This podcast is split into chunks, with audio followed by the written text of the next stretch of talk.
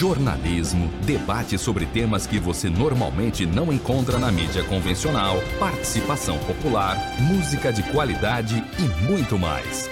Web Rádio Censura Livre, a voz da classe trabalhadora.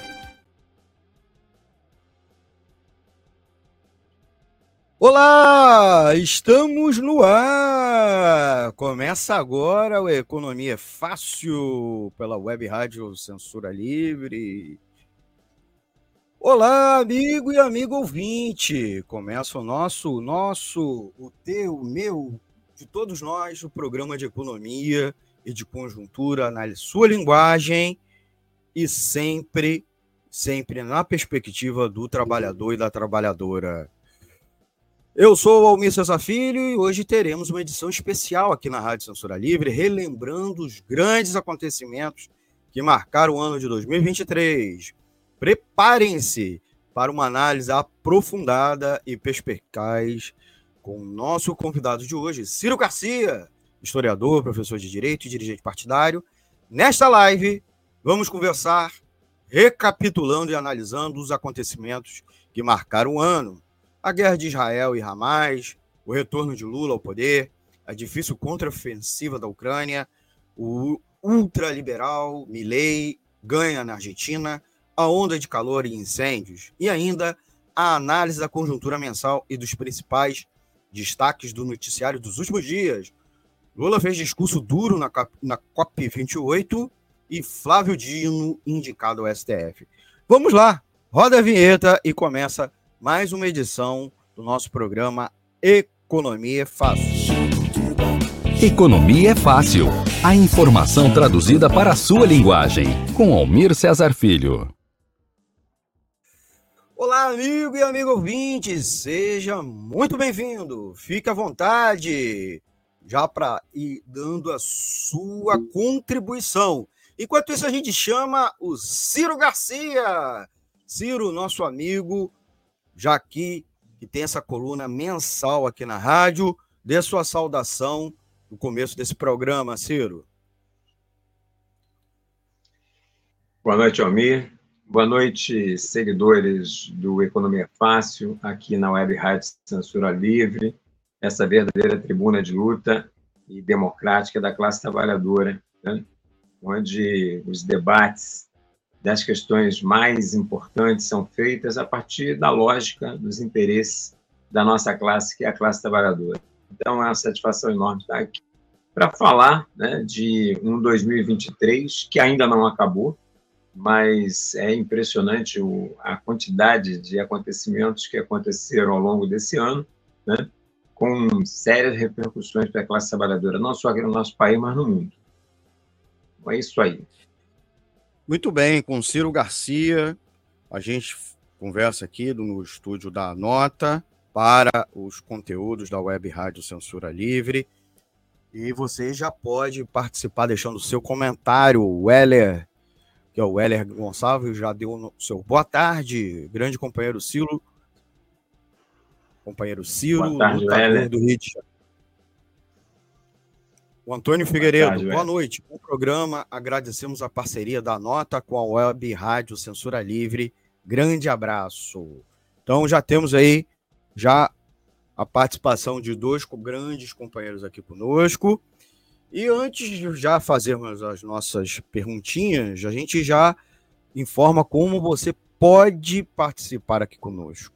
Deixe o seu comentário no chat ou na caixa de comentários com sua pergunta, opinião crítica e sugestão, certo? É claro que você também pode participar conosco mandando uma mensagem, de preferência uma mensagem de texto, aqui para o WhatsApp da emissora. Nosso código de área é o 21 965538908. Vou repetir: 965538908. Os mais tímidos sabem que a gente tem um e-mail contato web arroba clwebradio.com, tá bom? É, você já pode já dando seu like para ajudando a gente aqui interagindo conosco e vamos lá já a nossa primeira pergunta da série de, de resgatando, recapitulando o ano de 2023. Conosco, como eu disse, Ciro Garcia, historiador, professor de direito e dirigente partidário. E para começar, vamos recapitular alguns dos eventos mais impactantes é, do ano, né? Tivemos aí vários, dos, vários eventos. É, o Ciro participou aqui conosco em vários momentos, é, interagindo, tirando dúvidas, na sua, inclusive com a sua coluna mensal. A gente separou cinco dos acontecimentos que, pelo menos, mais nos marcaram aqui na equipe. E um deles é a guerra Israel-Hamas, que virou um verdadeiro genocídio na, dos palestinos na faixa de, de Gaza, o retorno de Lula, a difícil contraofensiva da Ucrânia, o ultraliberal Milley ganhando na Argentina e o calor e os incêndios, né? Essa já o aquecimento global dando as suas caras, né, a sua cara feia aqui conosco. Na era do chat GPT, a gente tem que acrescentar mais uma, uma, uma notícia, né? Autêntico, a palavra autêntico, é a palavra do ano eleita pelo dicionário americano. É, os editores do Webster examinam as principais buscas ao longo dos últimos meses para eleger o termo campeão.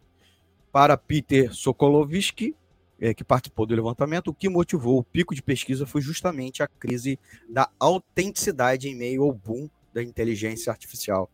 Ciro, qual é o teu saldo deste ano de 2023? É realmente autêntico?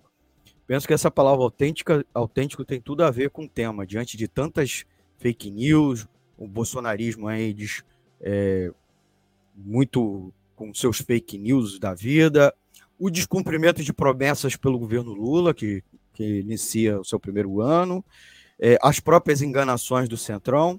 Então, vamos começar analisando é, a retrospectiva a partir da notícia, né, o fato do retorno de Lula à presidência da República em um terceiro mandato e sua inauguração, né, seu começo, que foi ameaçada com os ataques bolsonaristas em Brasília em 8 de janeiro.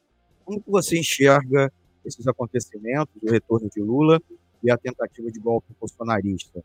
E qual o impacto deles na política e na, economia ao longo desses meses de 2023? Ciro.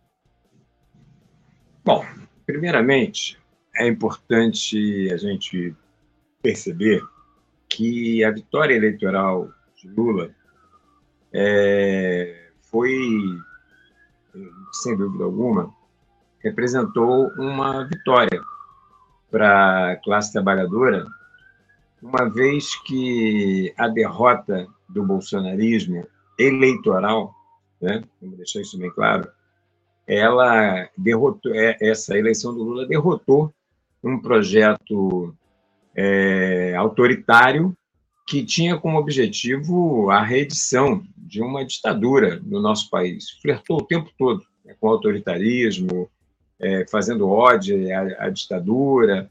É, bom, sem falar um conjunto de ataques né, a, aos setores, as chamadas minorias, que de minoria não tem nada, porque como, como que negros, por exemplo, são uma minoria num país em que a, a nossa, que a raça negra é a maioria, né?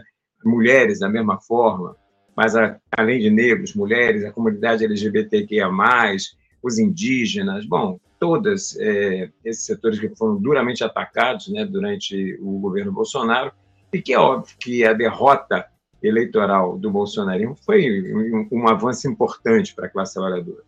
Agora, é, nós não podemos perder né, de vista que o que assumiu é um governo Lula cada vez mais é, comprometido com os interesses da classe dominante, com os interesses da grande burguesia, um governo de conciliação de classes, né, que já trazia na própria chapa a presença de Alckmin, mas um governo de, de, de unidade nacional, com todos os setores da, da burguesia, à exceção praticamente do, dos setores que apoiaram o, o bolsonarismo, né?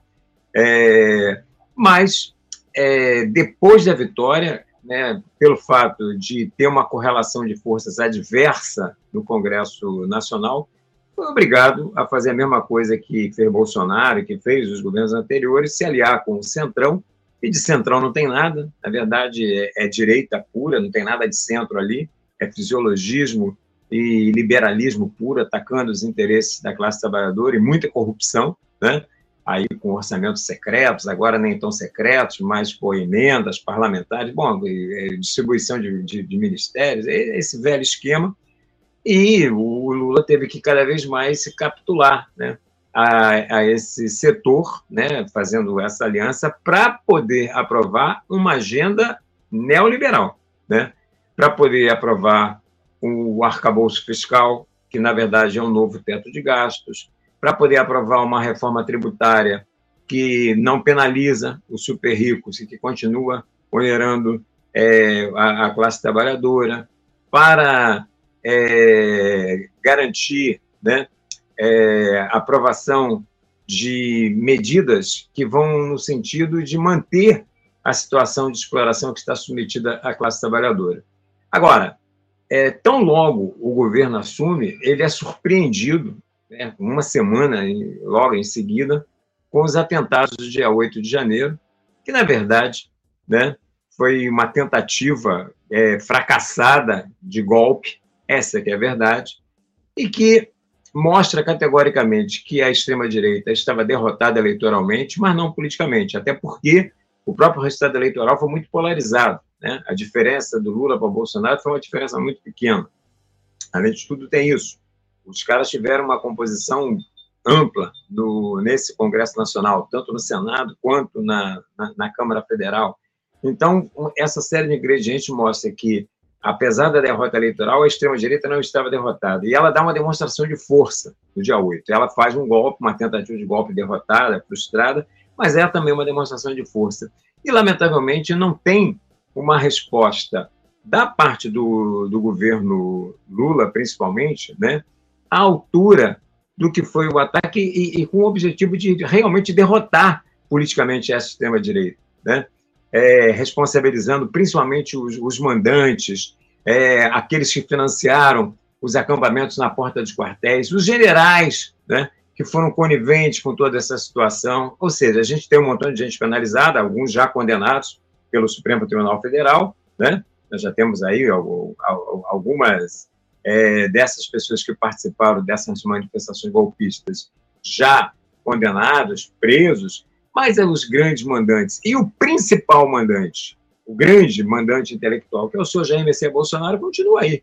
Inelegível, né? que ele foi, é, foi votada a sua, foi decretada a sua inelegibilidade lá pelo Tribunal Superior Eleitoral, mas livre, leve e solto, né?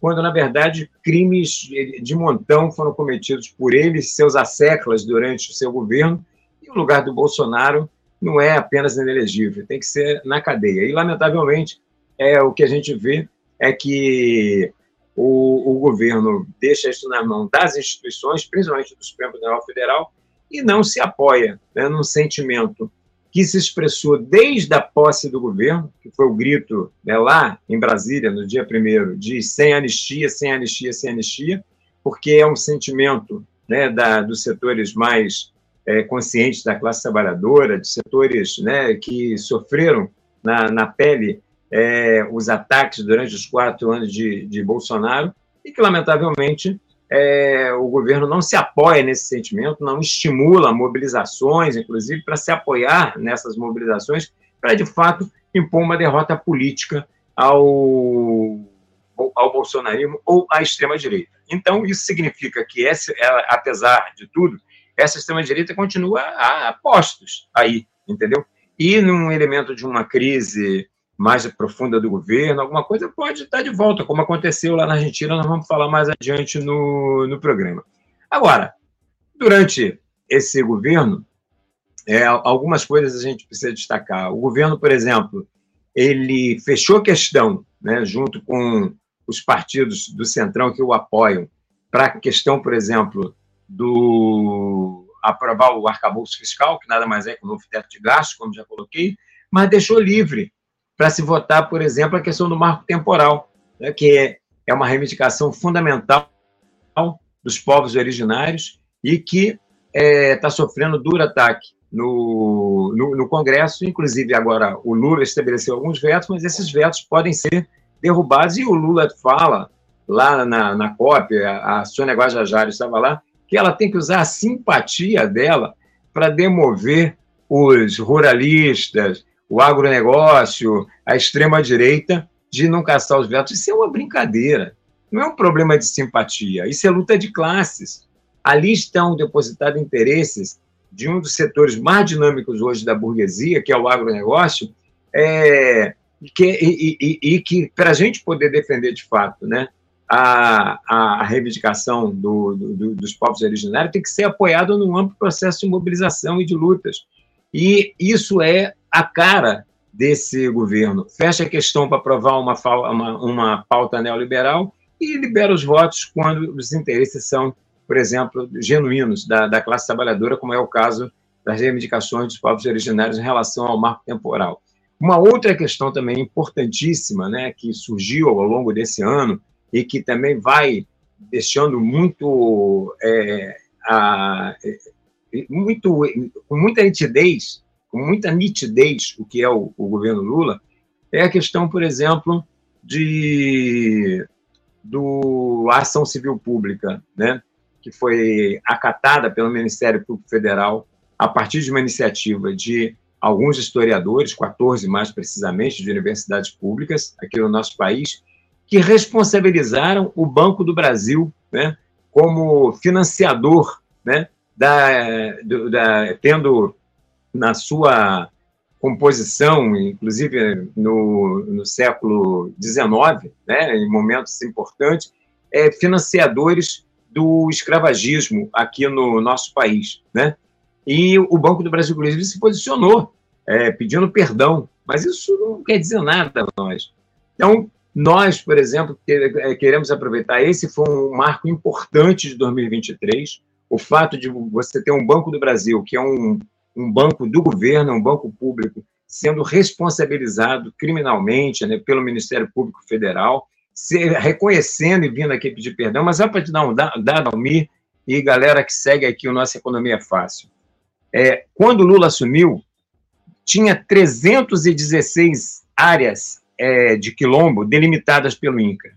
Dessas 316, ao longo desses 12 meses de governo Lula, só 12 foram oficialmente legalizadas. Só 12 foram oficialmente legalizadas. E grande parte da justificativa é a ausência de verbas, é a ausência de dinheiro. E aí, com o surgimento dessa questão do Banco do Brasil, esse discurso cai no vazio, porque o Banco do Brasil tem dinheiro. O Banco do Brasil é uma instituição creditícia, é uma das maiores instituições financeiras do país e tem dinheiro e tem condições de fazer esse financiamento. Então, na verdade, o que falta é vontade política. Né? E tanto é assim que nós colocamos três questões fundamentais para se o Banco do Brasil realmente. Nós não queremos pedir de, de, de, de perdão. Isso aí soa como hipocrisia. Nós queremos é titulação das terras quilombolas com financiamento para que elas possam produzir de fato, um plano de moradias populares a, a custo zero para que a população negra deixe de morar nos lugares insalubres das favelas e periferias e investimento nas áreas sociais, saúde, educação e geração de emprego. Isso para nós é reparação. Então, esses elementos, eles são, compõem assim o que, que significaram é, esses 12 meses de, de governo Lula, onde, na verdade, é, se, do ponto de vista da defesa das chamadas liberdades democráticas, a vitória do Lula é um avanço importante, derrotando um projeto autoritário, ditatorial, representado pela extrema-direita bolsonarista. Por outro lado, do ponto de vista das condições né, é, estruturais da classe trabalhadora, não tem nenhuma mudança estrutural. Né? Ou seja, nós não tivemos revogação das reformas trabalhistas, nem da reforma previdenciária, nem da reforma do novo ensino médio, ou seja, todos aqueles ataques que foram desfechados ao longo dos quatro, perdão, ao longo dos quatro anos do Bolsonaro, é, é, através de, dessas reformas ultraliberais, nenhuma delas foi revogada, e ao contrário, o que avançou na pauta nesses 12 meses foram projetos de é, interesse da grande burguesia e uma agenda neoliberal. Lamentavelmente, essa é o, o, o que nós podemos dizer desses 12 meses de, da gestão do governo. Obrigado, Ciro. Muito bem, muito bem explicado aqui para gente. Ouvinte, se você, se vocês estão gostando dessa edição, aproveita e ajuda a gente deixando o seu like. Ao apertar o botão curtir, você está educando os algoritmos. Você sabia disso? Você educa os algoritmos para receber mais conteúdo da gente aqui, outros conteúdos da Web Rádio Censura Livre, da Economia Fácil, ou e também que mais usuários da, da plataforma que você está acompanhando essa live, YouTube, Facebook, Twitter, recebam também nossos conteúdos como sugestão. Então não esqueça de acompanhar, de compartilhar também nas suas redes sociais e, é claro, se inscrever aqui no canal, tá bom? Conosco, Ciro Garcia, Ciro Garcia, professor de Direito, ele é historiador, ele é dirigente partidário de esquerda, dirigente sindical histórico, conversando aqui sobre conjuntura retrospectiva 2023. Trazendo também para a conjuntura mais recente, mas fazendo a ponte com, com talvez o outro grande fato do ano de 2023, foi é, a guerra Israel e Hamas, né? E o genocídio sobre os palestinos na faixa de Gaza. É, vimos recentemente um cessar-fogo entre as duas partes, porém ele acabou. As Forças Armadas israelenses afirmaram que o grupo extremista violou o cessar-fogo, né? violou o cessar-fogo, segundo as Forças Armadas israelenses, e, em razão disso, retornou a, a bombardear a realizar a ofensiva por terra é, em contrapartida, o Hamas também acusa Israel de ter recusado todas as ofertas para prolongar o cessar-fogo na faixa de Gaza por meio de negociações. Uma troca né, de prisioneiros É preciso recapitular que o atual conflito, o atual, atual conflito teve início a partir de 7 de outubro, quando um ataque do Hamas matou cerca de 1,2 mil pessoas, segundo o governo de Israel. Desde então, o Ministério da Saúde, administrado pelo Hamas, lá na faixa de Gaza, afirma que o número de mortos já ultrapassou, parte de palestinos, 15,2 mil pessoas. Né? Mais de 15.200 pessoas. Os dados, os dados do Ministério do Hamas são corroborados pela Cruz Vermelha e pela ONU. Ciro, por que Israel segue a ofensiva e ninguém para os ataques. Tem umas declarações como do presidente Lula, dizendo que era um genocídio, outros lideranças é, afirmando que é um genocídio, né? É, até agora nada foi feito. Ciro. Bom, é, isso tem a ver com a história, né, do, e o significado do Estado de Israel, né?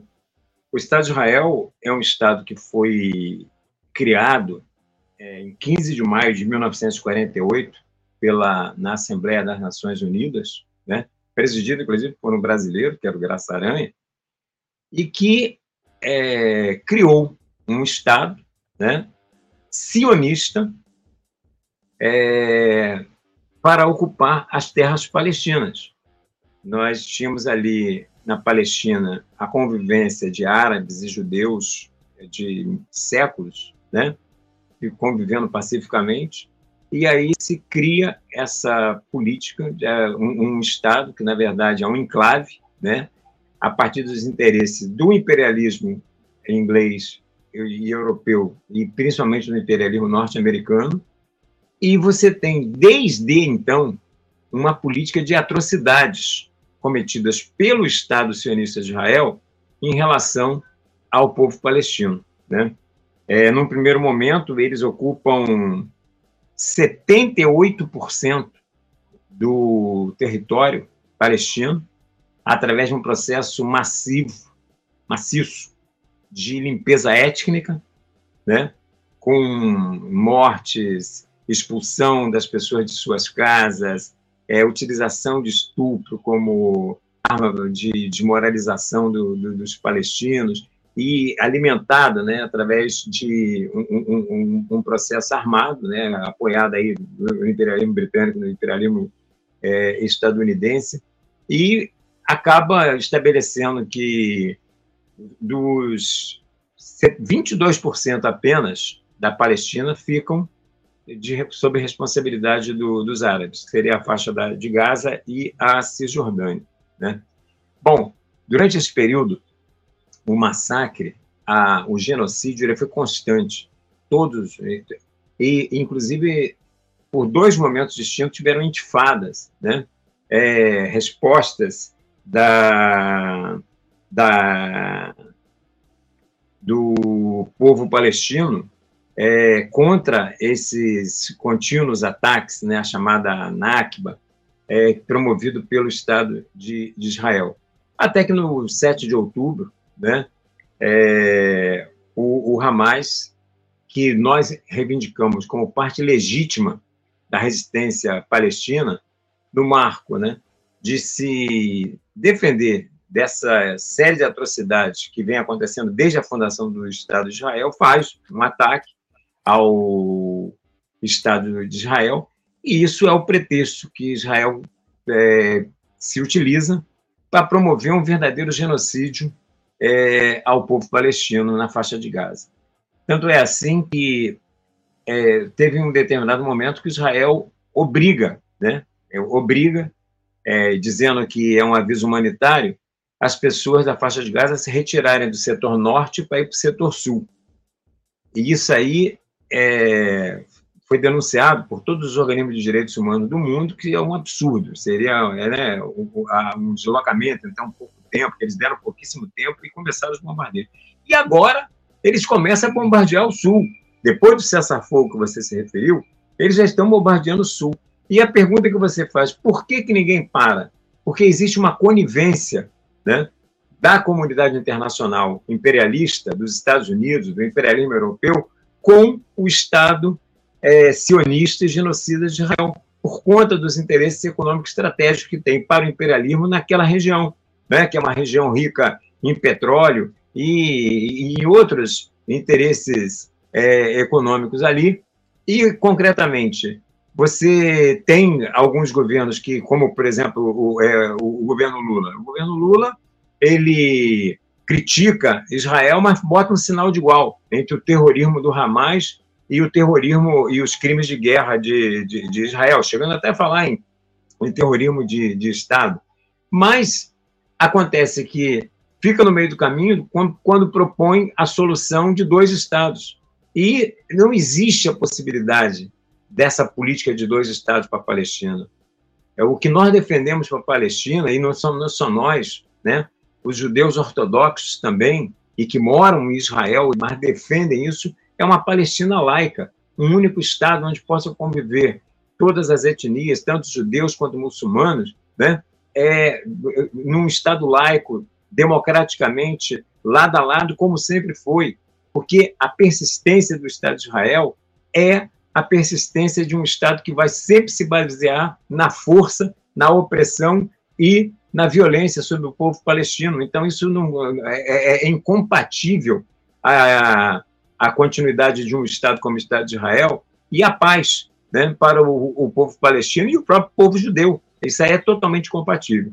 Então, desse ponto de vista, também é importante é, nós destacarmos que nós temos unidade militar com Hamas, mas nós temos diferenças programáticas profundas com Hamas, porque também o Hamas quer estabelecer um, um Estado teocrático, né, que seria um Estado muçulmano, um Estado fundamentalista é, islâmico, que também, do nosso ponto de vista, não é a solução para o povo palestino. Nós sabemos da luta né, que travam, por exemplo, as mulheres e as populações é, LGBT, LGBTQIA+, e outros setores que são brutalmente oprimidos nesses regimes teocráticos, como acontece, por exemplo, no Afeganistão, onde as mulheres agora não podem nem mais trabalhar, não podem estudar, não podem fazer absolutamente nada. Nós vimos aí no Irã né, a perseguição às mulheres pelo uso, pela tentativa de não uso do, do véu, ou o véu ser, ser utilizado da maneira que o, o Estado acha que não é a maneira mais correta, e mulheres sendo assassinadas por conta disso. Então, o Hamas defende um Estado como esse, que nós não defendemos de maneira nenhuma. Né? Mas nós apoiamos, sim, a resistência é, do, do, do, povo palestino, reconhecemos Hamas como parte dessa resistência, fazendo registro dessas diferenças programáticas que nós temos. E denunciamos a morte, o Estado sionista, racista de Israel, que estabelece um verdadeiro apartheid né, sobre o, o povo palestino na faixa de Gaza. A faixa de Gaza nada mais é do que uma prisão em céu aberto, onde tudo, absolutamente tudo, é controlado pelo Estado de Israel, a distribuição de água, de energia, é, a circulação das pessoas, inclusive para trabalhar, pessoas que não têm direito, os árabes não têm nenhum direito é, em, em, Israel, só vão lá para serem, aqueles que têm emprego lá, só podem passar com autorização de Israel no, na, na, na fronteira, e mesmo assim, sem absolutamente nenhum tipo de direito. Então, é uma situação absurda e que, lamentavelmente, ela só persiste porque é porque tem a conivência dos grandes países imperialistas com essas verdadeira, esse verdadeiro genocídio que é promovido por, pelo Estado de Israel, que é um Estado é, que foi inventado, um enclave que foi inventado para defender os interesses econômicos e geoestratégicos das grandes potências imperialistas. E a, a, o que a gente cabe é a defesa, né? É, é ver que, por exemplo, é, do lado de Israel, o que a gente tem o quê? É a grande mídia, né, burguesa, a grande mídia oficial, que sempre procurando desqualificar né, o Hamas, sendo chamado terrorista, mas é, quando muito criticando o exagero da resposta de Israel, mas que é um direito legítimo, que Israel tem que responder e tal, mas fazendo o jogo do Estado de Israel, esse jogo do, desse Estado racista, sionista, e é, os, os, governos como um todo. O máximo que acontece é, são é, declarações dúbias, como essas de um governo Lula. Mas os governos burgueses de plantão no mundo inteiro, a partir dos grandes governos imperialistas, mas também os, os demais, acabam é, honestando com essa política, o, o, direito de resposta de Israel. Né? Acabam é, sendo coniventes com esse verdadeiro genocídio que promove o Estado de Israel em relação ao povo palestino. Mas do outro lado está o povo. Nós vemos manifestações no mundo inteiro, manifestações multitudinárias, manifestações enormes né, nos estados europeus, nos países árabes. Aqui mesmo, no nosso país, nós tivemos manifestações importantes em São Paulo, manifestações mais de vanguarda, mas também expressivas aqui no, no próprio Rio de Janeiro. Então, a gente tem, de um lado, é, as, as grandes mídias burguesas e os governos imperialistas e os governos burgueses apoiando Israel, e do outro lado o povo, né? o povo trabalhador, o povo, a, a classe trabalhadora do mundo inteiro, que se manifesta através de grandes é, atos né, no mundo inteiro é, em defesa e apoio ao povo palestino. E a solução é essa. É, não existe paz é, com essa política de dois Estados, defendemos um Estado laico, é, democrático, com a coexistência de todos os povos, judeus, árabes, lado a lado, como sempre foi historicamente antes dessa invenção trágica que foi a criação do Estado de Israel.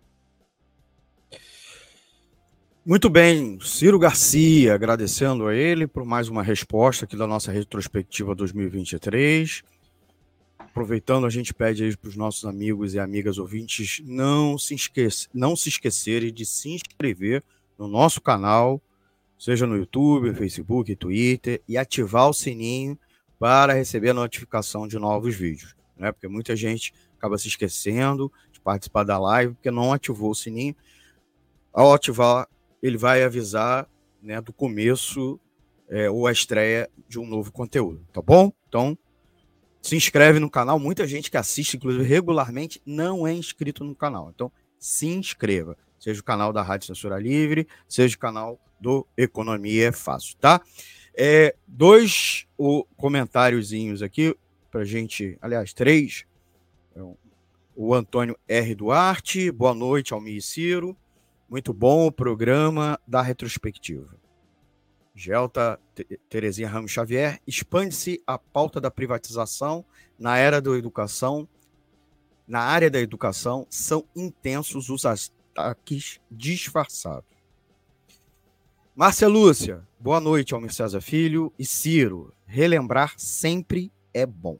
Então, são os comentários nossos amigos ouvintes. A gente pede aí para vocês deixarem. A gente vai a um breve intervalo e a gente já volta com mais conteúdo, tá bom?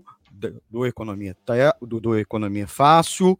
Na volta, no próximo bloco, vamos falar sobre a difícil contraofensiva da Ucrânia a vitória do ultraliberal Javier Milei na Argentina, a onda de calor e os incêndios que marcaram este ano, é, Lula na COP28 e Dino indicado ao STF. Aproveita e deixa o teu comentário e, é claro, dê o seu like, que ajuda a gente.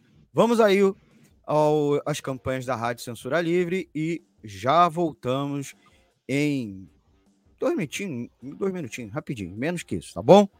Tchau, tchau, gente, já voltamos. Jornalismo, debate sobre temas que você normalmente não encontra na mídia convencional, participação popular, música de qualidade e muito mais. Web Rádio Censura Livre, a voz da classe trabalhadora. Para manter o projeto da Web Rádio Censura Livre de uma mídia alternativa, buscamos apoio financeiro mensal ou doações regulares dos ouvintes, de amigos e parceiros, já que não recebemos recursos de grandes empresas, políticos ou partidos. Seja um apoiador regular e ouça o agradecimento no ar durante as edições dos nossos programas. Sua ajuda é muito importante para nós. Enviamos prestação de contas mensal aos nossos apoiadores temos uma vaquinha virtual permanente. Anote o endereço virtual apoia.se barra CL Web Rádio. apoia.se barra CL Web Rádio. Saiba mais sobre a emissora no WhatsApp 21 96553 8908. Web Rádio Censura Livre. A voz da classe trabalhadora. Acompanhe a programação da Web Rádio Censura Livre no site www.clwebradio.com, no aplicativo exclusivo para ouvir rádio no celular, tablet e Smart TV. A emissora também está no Rádiosnet, um dos maiores aplicativos para esta finalidade, na nossa página no Facebook e no canal da emissora no YouTube. Acesse o nosso canal escrevendo youtube.com barra C barra Censura Livre. Tudo junto. Inscreva-se no canal e acione o sininho para receber as notificações de novos vídeos. Web Rádio Censura Livre. A voz da classe trabalhadora. Voltamos, voltamos com o segundo bloco do programa Economia Fácil, conversando aqui comigo, Ciro Garcia.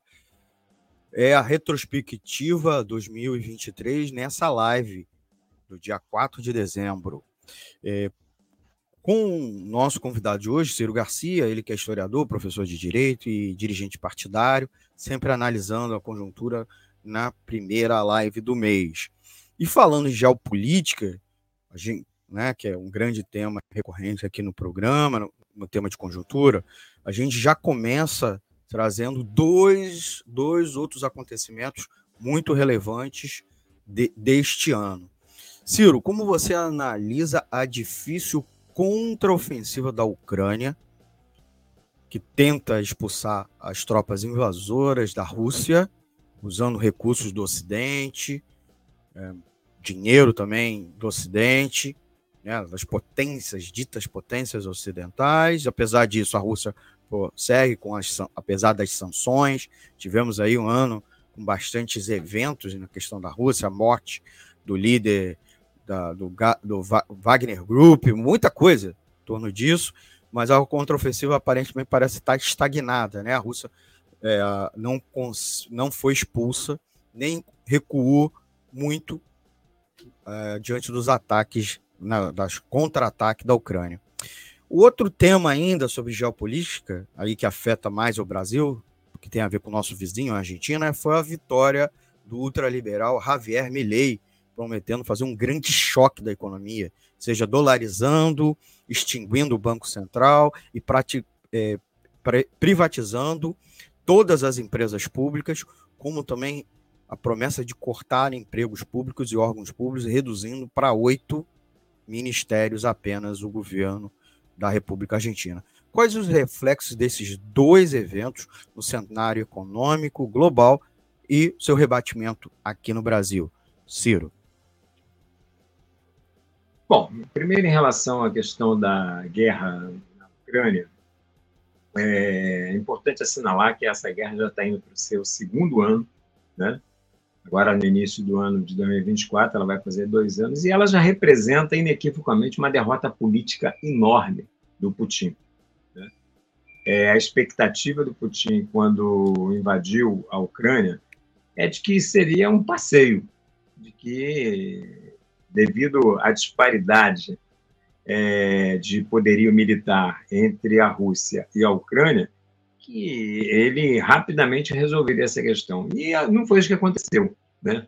A Ucrânia é, fez uma feroz resistência, apoiada inclusive na, em setores populares, na classe trabalhadora, é, que pediu armas e que se armou e que foi para as ruas para defender a sua soberania, defender a, a autodeterminação ucraniana.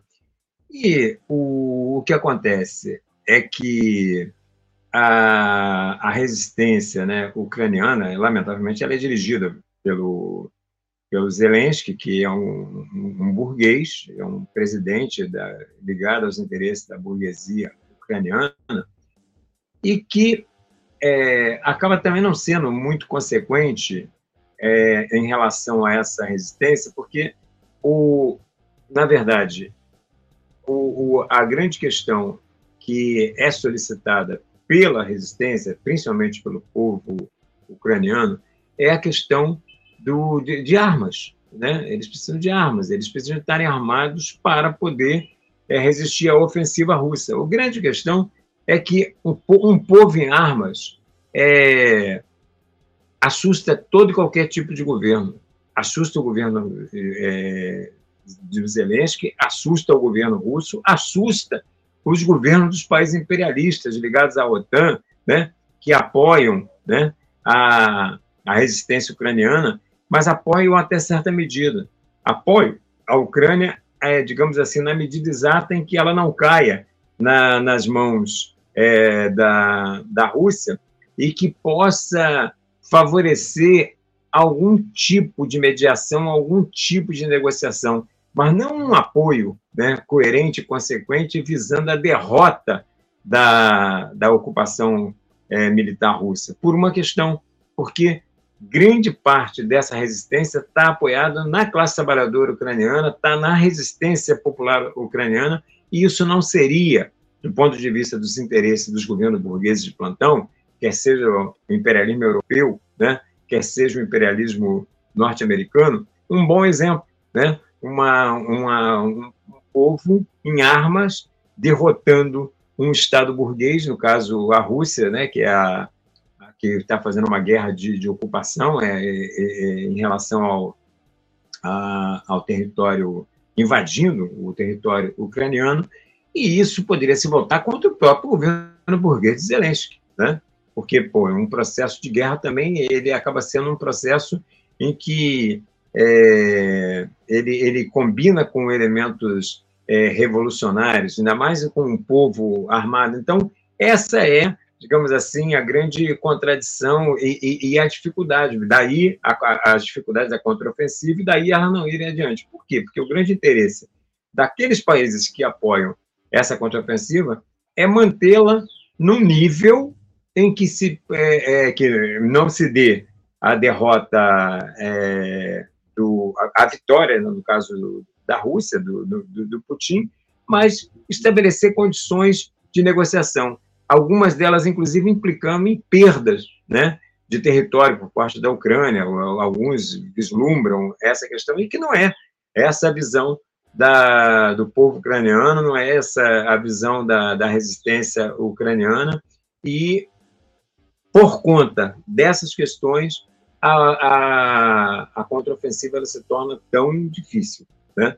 Mas, independentemente de qualquer coisa, já é uma enorme derrota política do, do Putin e uma enorme vitória política da resistência popular é, ucraniana, com todas essas contradições que eu mencionei. Já em relação à questão do, do Milley, bom, o Milley é um fenômeno, né, que não é uma questão isolada da Argentina, tem a ver com esse fortalecimento da extrema-direita no mundo inteiro e tem uma razão objetiva. Tem a ver com a crise econômica. Nós vivemos uma crise econômica do sistema imperialista, né? desde o início dos anos 2000, que não se fecha, e a única saída que a classe burguesa imperialista a nível mundial tem né, para tentar manter suas taxas de lucro né, é aumentando enormemente a superexploração da classe trabalhadora. Então, você vê cada vez mais reformas ultraliberais sendo implementadas com este objetivo, né, de garantir minimamente a taxa de lucro dos burgueses. E aí você tem a precarização dos direitos trabalhistas, dos direitos sociais, um aumento do desemprego, você tem ataques, né, é, agendas é, ultraliberais que, por exemplo, negam é, investimentos públicos em saúde, em educação, a política de privatização que a Gelta citou, né? que é parte, inclusive, aqui no nosso país, por exemplo, a gente está tendo uma luta, e é muito importante a gente estar tá falando de retrospectiva, a resistência dos trabalhadores das empresas estatais lá de São Paulo contra a política de privatização do Tarcísio, né, que encontra eco no governo Lula, através das políticas de parceria público-privada, mas que está tendo uma resistência grande por parte dos trabalhadores lá, que fizeram já duas grandes greves, né? É, e a gente tem que estar na luta, inclusive, pela reintegração dos companheiros metroviários que foram demitidos na, na primeira greve, mas já teve outra greve agora, que foi muito forte também, e denunciando essa política, e o Milley é, é fruto disso. Agora, lamentavelmente, o, a, a, a memória né, do povo é curta, porque o, se tem um país aqui na América Latina que fez uma experiência é, enorme com a questão da política de ultraliberal, de privatizações, foi a Argentina, na época do Menem. Né? O Menem privatizou absolutamente tudo, inclusive a YPF, né, que é a Yacimentos Petrolíferos Fiscais, que é a Petrobras deles lá, o Banco da Nação Argentina, privatizou absolutamente tudo, e algumas dessas empresas depois foram reestatizadas no, no, no, governo peronista aí de Kirchner e do Alberto Fernandes. É o caso da YPF, por exemplo, que hoje está novamente estatizada e que novamente o Milley fala em privatizar. Mas no momento em que isso aconteceu na Argentina, na década de 80, com Menem, a Argentina, mais de 50% passou para abaixo da linha de pobreza.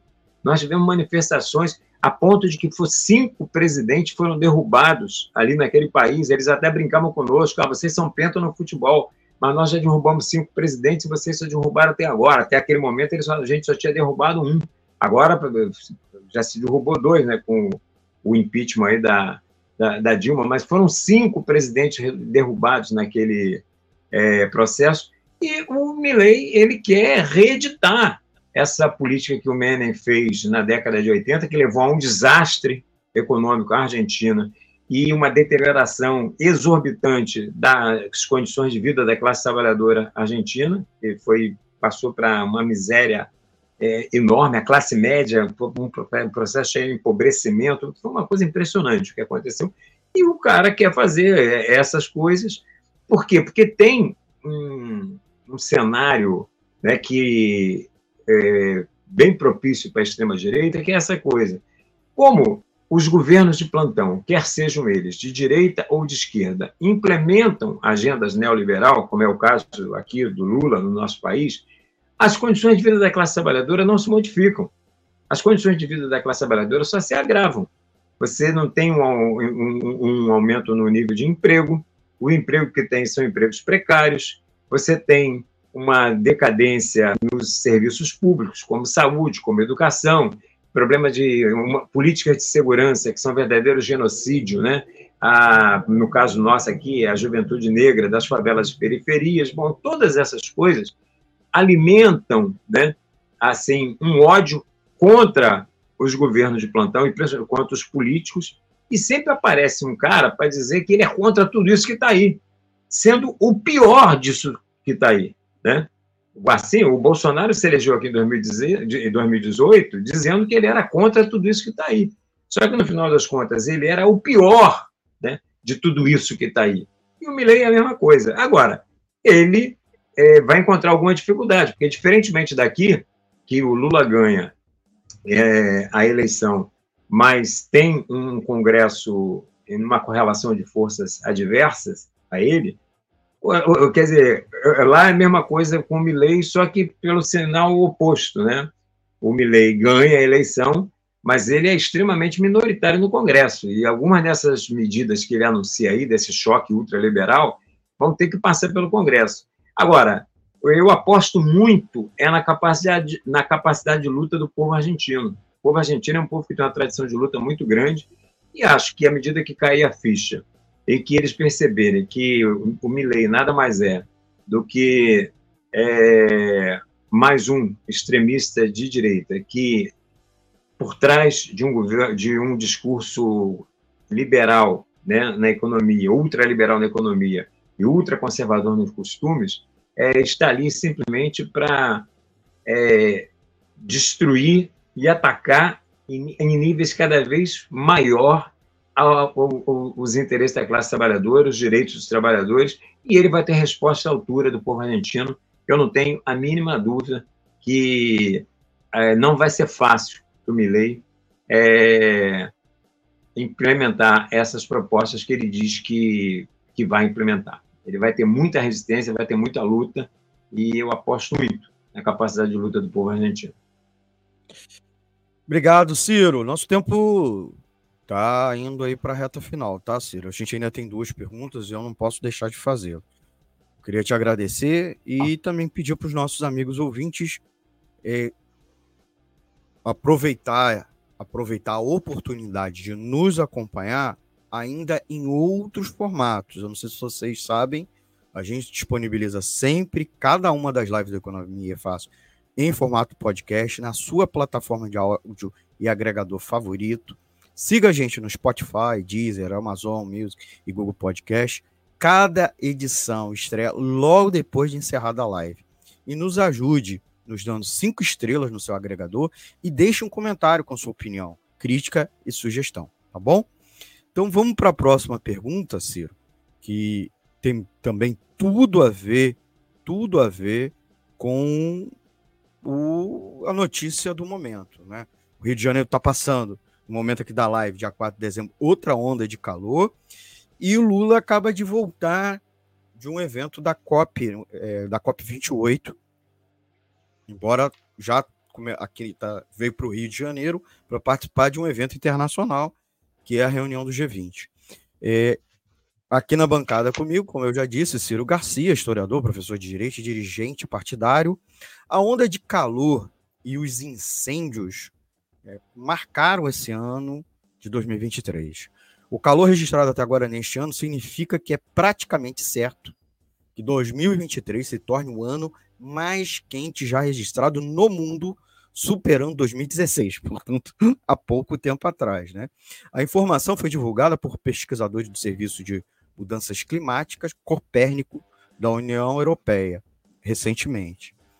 Também, segundo a Organização Meteorológica Mundial, a temperatura do planeta deve ficar 1,4 graus centígrados mais alta. O calor é resultado do aumento dos gases do efeito estufa e, e do, e do El Ninho. Ciro, como esses eventos climáticos extremos estão impactando as economias locais e globais? Existe uma conexão direta entre eventos climáticos e estabilidade econômica?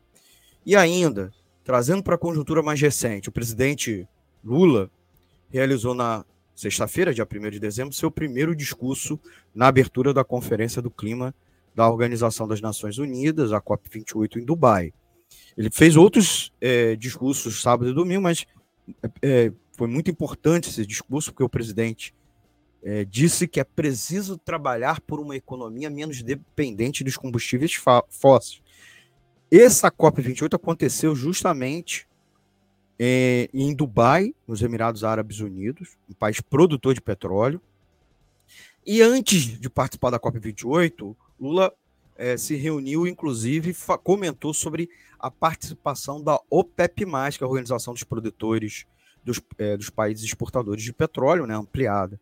É, o Brasil avalia, inclusive, um, um, um convite para integrar esse clube dos países exportadores de petróleo. Ciro, não é muito contraditório a atuação brasileira, inclusive Lula apoiando a bancada é, dos ruralistas, grandes desmatadores, é, produtor de, de, de queimadas? Ciro, é com você. Cara, é, o governo Lula é uma contradição só né, entre o que se fala e o que se faz. Né? É, ele está integrando, aceitou o convite. Né? O, o, Brasil vai integrar a, a, OPEP. Ele disse que não vai dar é, pitacos, mas o governo, o Brasil vai fazer parte lá da, da, da OPEP.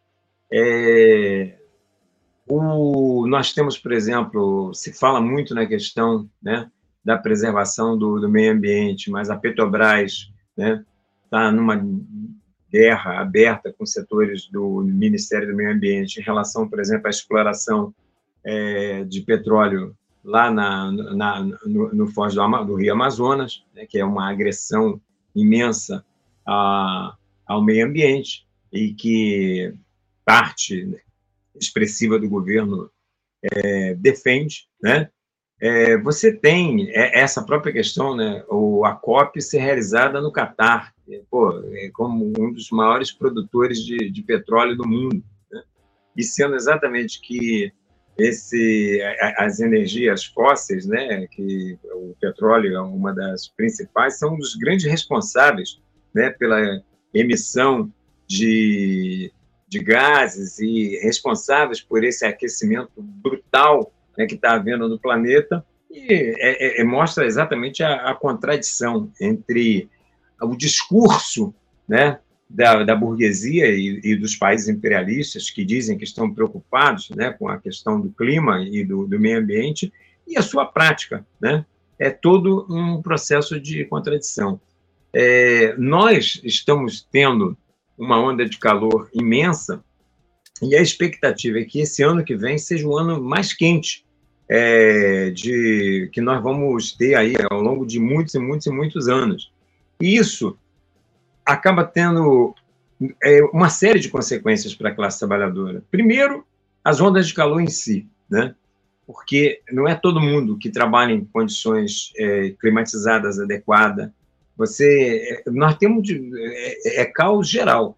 Nós vai desde a educação, onde grande parte das escolas hoje é uma luta, por exemplo, de setores da educação pela climatização das escolas, que grande parte delas, a maioria não é não, não tem refrigerado, não tem absolutamente nada. Nesse calor do Rio de Janeiro, por exemplo, e não seja e não com certeza não será diferente nos outros estados, né?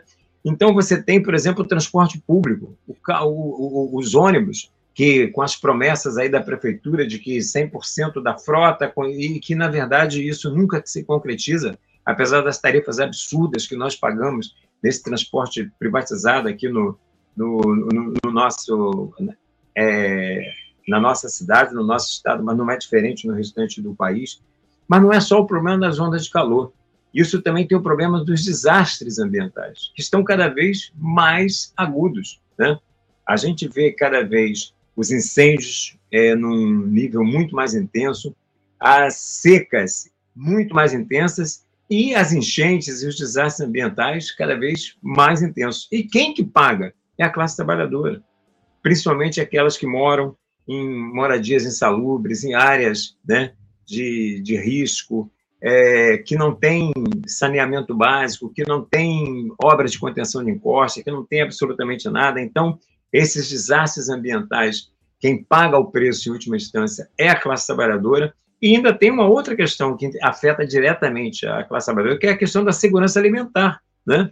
Porque é, essas ondas de calor também acabam afetando a própria questão da, da safra, a própria questão do os alimentos muitas vezes ficam retidos conta da questão da especulação de preço dos interesses dos grandes atacadistas ou então dos, dos produtores, em detrimento da, do, da, da, distribuição para a mesa do, do trabalhador, né?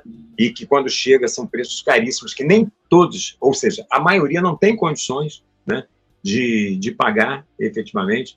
Então essa questão da insegurança alimentar é, é, é, uma questão muito séria, ou seja, são várias questões que estão colocadas aí. É o calor em si, são os desastres climáticos, é o problema da insegurança alimentar, e nós temos né, que olhar essa coisa de uma outra maneira. Né?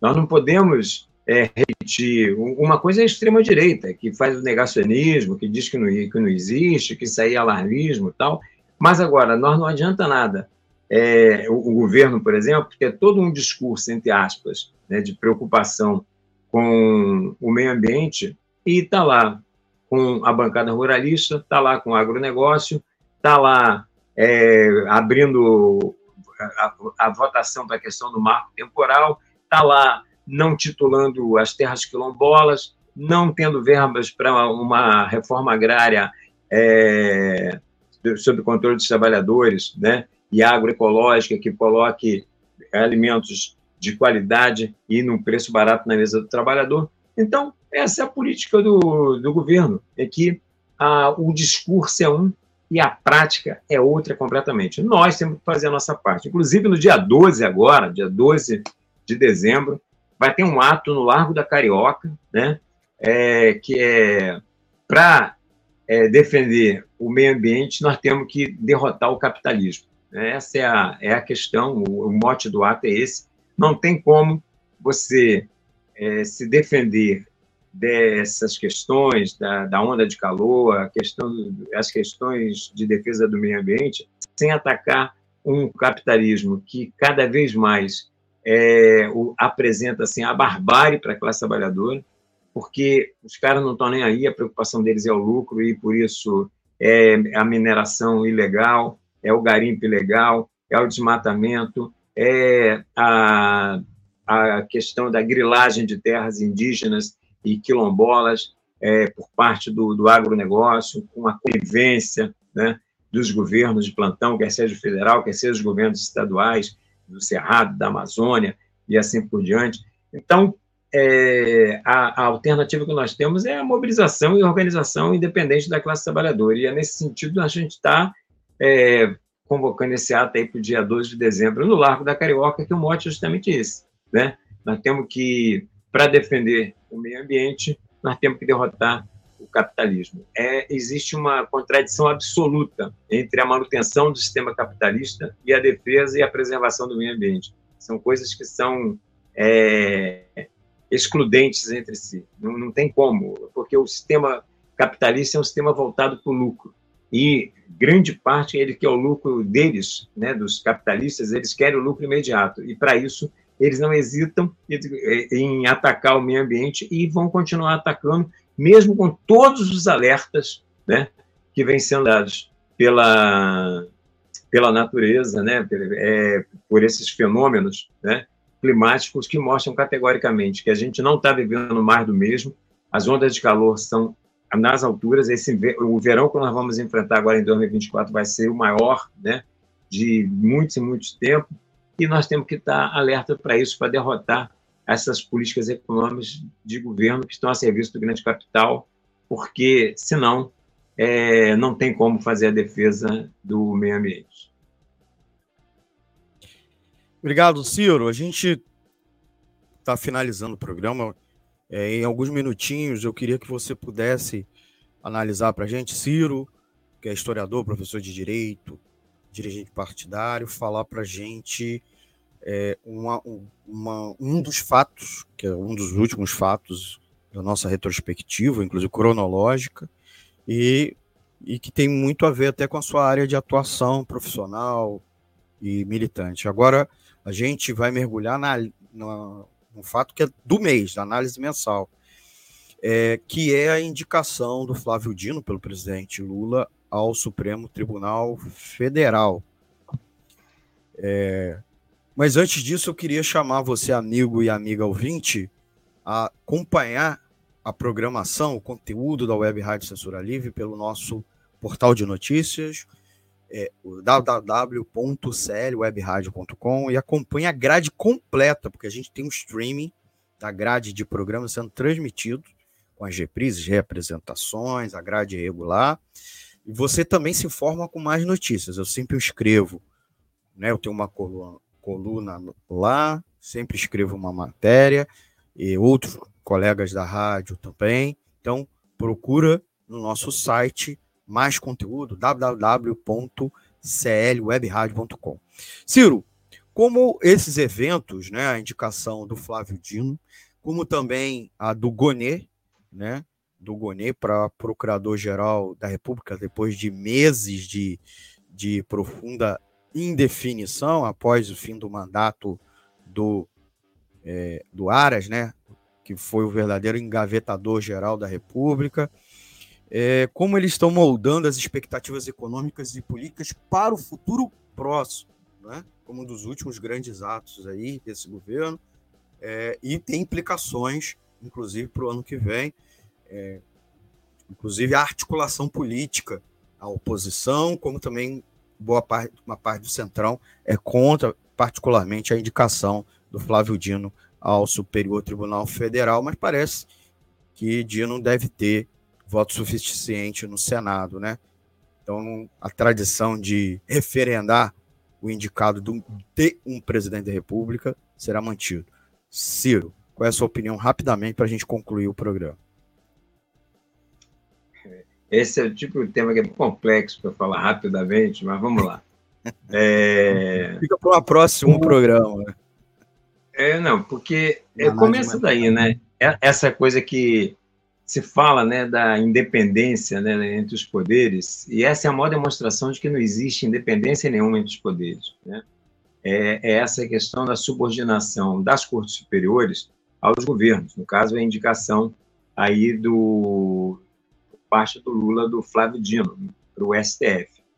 É, frustra uma série de campanhas que foram feitas em relação à ampliação ou não ampliação, ou pelo menos a manutenção da diversidade né, da, da Suprema Corte, porque é, se fazia uma campanha para que é, pudesse ser a indicação de uma mulher negra, de preferência, porque atacaria tanto a questão de gênero quanto a questão de, de raça, mas o Lula fez a opção pelo, é, digamos assim, pela identidade programática, identidade política. Até porque o Lula tem uma experiência ruim, né, com relação a essa questão, que foi no seu primeiro governo, quando ele fez a indicação do Joaquim Barbosa, que foi o primeiro ministro negro do, do STF, e que, apesar de ter sido indicado pelo Lula, manteve uma postura realmente de independência e foi o juiz do mensalão, que atingiu em cheio, né, foi o primeiro grande caso de corrupção do PT no governo né? que inclusive ceifou a cabeça de grandes dirigentes petistas, como Zé Dirceu, José Genuíno, Delúbio, bom, e uma série de outros aí, Vacari, assim por diante. Então, concretamente, o que, que acontece? É, Lula, ressabiado com essa história, resistiu às campanhas, porque houve apelos do setor cultural, do setor artístico, é, setores, bom, N campanhas aí por uma mulher negra ou por, por, por um homem negro, bom, qualquer coisa, mas ele fechou questão na, na questão pro, identidade programática, né? É um candidato de confiança dele, que é o Flávio Dino. É, vai ter alguma dificuldade, porque, por exemplo, a, com certeza a sabatina do Flávio Dino vai ser aquele esquema meio de CPI, né, aqueles espetáculos que a extrema-direita sabe utilizar muito bem, né, para botar nas suas no, nas suas redes sociais, né, nas suas lives e tal, mas ele vai ter as votações necessárias, o, o número de votos necessários, sem dúvida alguma, para ser aprovado. Né? Mesma coisa em relação ao, ao, ao que não passa por esse sistema de sabatina, mas também não, não vai ter grandes questões aí. Eu acho que o centro mesmo é a questão do, do Supremo, pela importância, inclusive, né, que tem hoje no nosso país a Suprema o, o, o, Supremo Tribunal Federal, que tem uma série de questões que vão parar lá no, no, no Supremo, e são de grande interesse, né? Do, da grande burguesia, mas também da, da população brasileira de conjunto, né? Então, essa é a grande questão. O Flávio Dino é um cara que tem, é, é um juiz, ele tem conhecimento né, da, da área e tem afinidade com o Lula, tem a confiança do Lula, e eu acho que, apesar da espetacularização que vai ser feita, vai, sem dúvida alguma, é, ser indicado e compor aí a, o, o STF. É, e, e, isso só mostra né, a total falta de independência do Poder Judiciário em relação ao Poder Executivo. Né? E, é, é, essa forma de indicação é uma coisa assim completamente absurda e que a gente também é, tem que criticar e lutar né, para que seja diferente, porque pô, é, é aquela história. Um bota um terrivelmente gérico, o outro bota um terrivelmente corrupto, o outro bota um terrivelmente não sei quem, mas é sempre procurando ali afinidades ideológicas, né? É, afinidades é, programáticas, ideológicas, e, lamentavelmente, é, a gente tem uma, uma justiça né, na sua mais alta corte para defender os interesses do grande capital. Essa é a questão. Em última análise, Flávio Dino está lá, indicado pelo Lula, para defender os interesses dos grandes empresários, defender os interesses do grande capital. E a justiça, como um todo, é uma justiça de classe, é uma justiça burguesa, é uma justiça que é de cega, não tem nada, e defende muito bem os interesses da classe, da classe dominante. E se nós, enquanto trabalhadores, para conquistar qualquer coisa dentro desse poder judiciário, só com muita luta, muita mobilização e muita organização, né? É, e de vez em quando a gente consegue uma coisa ou outra, mas o conteúdo da justiça é um conteúdo de classe e é um conteúdo burguês. E o Dino vai estar a serviço disso, aí, com a indicação do Lula, e com certeza terá os votos necessários. Muito obrigado. Vocês ouviram Ciro Garcia, nosso analista de conjuntura, a última edição dele neste ano, agradecer a ele. É, Para finalizar, pedindo sempre o apoio de vocês para manter o projeto no ar e, obviamente, primeiro manifestar a imensa gratidão, a imensa gratidão aos apoiadores que no último mês financiaram o projeto e, e, man, e mantiveram a gente nas redes sociais, site, apps e demais plataformas, mantendo a nossa programação. Queria agradecer o Adriano Espíndola Cavalheiro, o Antônio Felipe, a Cecília Setubo, o Clayton Koff, o Cláudio FL Maior, a Daniele Bornia, a Gelta Xavier, o José Eduardo Brauschenberg, a Lucília Machado, o Márcio Monteiro, o Raoni Lucena, o Sérgio Oliveira, a Vânia Luz e o Wendels Setubo. E você, amigo ouvinte, ajude a manter a nossa programação da Rádio Censura Livre no ar, com conteúdo independente, alternativo, na perspectiva dos trabalhadores, sendo a voz da classe tra trabalhadora. A gente agradece a sua contribuição financeira com qualquer recurso. A chave Pix é o 32954 696 000181. Vou repetir: 32954 696 000181 é o CNPJ MEI do Antônio de Pada Figueiredo, nosso mestre aqui, coordenador da Rádio Censura Livre. E agradecer a você que deu o like, o Zé Navalha, né, entre outros, que deram seu like, também é uma forma de ajudar a gente, como também deixar seu conteúdo, tá bom? Nas redes sociais. Manda aqui um comentário pra gente, também pelo WhatsApp, o 21965538908, sua crítica, sua sugestão de pauta, para a gente ir se aperfeiçoando. Lembrando que nosso conteúdo, assim que terminar, vai subir no formato podcast, e você pode acompanhar a grade é, também pelo www www.clwebradio.com e pelos aplicativos de rádio online. A gente sugere o Rádio Net, mas a gente também tem um rádio, o nosso próprio aplicativo de rádio online, né? Procura a gente lá, Web Rádio Censura Livre. Muito obrigado. Encerra aqui a nossa, a nossa live de hoje. Obrigado, Ciro Garcia. Eu, eu não vou ter minhas considerações finais? Um minutinho, Ciro. Já estourou o tempão já. Vamos lá. Não, então, não, eu só quero agradecer, por conta é a última do ano, né? E eu acho que essa avaliação toda que nós fizemos aqui ao longo do programa, principalmente quando tocamos o governo Lula, só nos deixa claro que a única saída para a classe trabalhadora é a organização de uma oposição de esquerda autônoma e independente, baseada na sua mobilização, na sua organização, no movimento sindical, no movimento popular, e isso né, é o que nós, por exemplo, do PSTU defendemos no, no seio do, do movimento, e é o único caminho para que a classe trabalhadora e os movimentos é, e os setores né, explorados e oprimidos da população possam ter suas reivindicações minimamente atendidas. Pô, ano que vem tem mais e a luta é, com certeza vai ser intensa e a gente tem que ter disposição de encará-la. É uma satisfação muito grande estar aqui nessa tribuna aí do Economia Fácil, que é muito legal sempre. Um abraço aí para os seguidores, um abraço ao Mir. Muito obrigado, Ciro. Agradecendo Ciro Garcia, nosso analista de conjuntura, que ficou aí ao longo desse ano todo. Esperamos manter a parceria para o ano que vem, tá certo? Então, a primeira live do ano que vem, Ciro, Ciro já vai estar conosco. A gente só vai ver qual o período de volta do nosso recesso de férias do verão, que vai ser um verão daqueles bem quente, então a gente tem que se organizar aqui na rádio. E qualquer outro conteúdo que o Ciro quiser trazer, ele vai, a gente vai subir, seja em formato de vídeo, seja notícia, artigo no Twitter, Instagram. Lembrando que a gente tem Twitter, Instagram, é, também Facebook.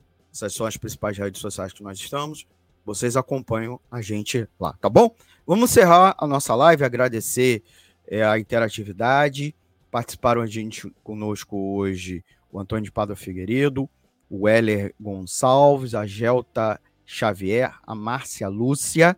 Deixaram os seus comentários. Você deixa o seu comentário, mesmo quem não participou da live, que a gente vai ler e vai trazer como contribuição para a gente ir nos aperfeiçoando, melhorando, tá bom? Tchau, tchau, gente. Até a próxima edição do Economia Fácil. Muito obrigado, Ciro. Um abraço a todos e todas que nos acompanharam. Tchau, tchau, gente. Tchau, tchau. Economia é fácil. A informação traduzida para a sua linguagem. Com Almir Cesar Filho. Jornalismo, debate sobre temas que você normalmente não encontra na mídia convencional, participação popular, música de qualidade e muito mais. Web Rádio Censura Livre, a voz da classe trabalhadora. Acompanhe a programação da Web Rádio Censura Livre no site www.clwebradio.com, no aplicativo exclusivo para ouvir rádio no celular, tablet e Smart TV. A emissora também está no Rádiosnet, um dos maiores aplicativos para esta finalidade, na nossa página no Facebook e no canal da emissora no YouTube. Acesse o nosso canal escrevendo youtube.com barra C barra Censura Livre. Tudo junto. Inscreva-se no canal e acione o sininho para receber as notificações de novos vídeos. Web Rádio Censura Livre. A voz da classe trabalhadora.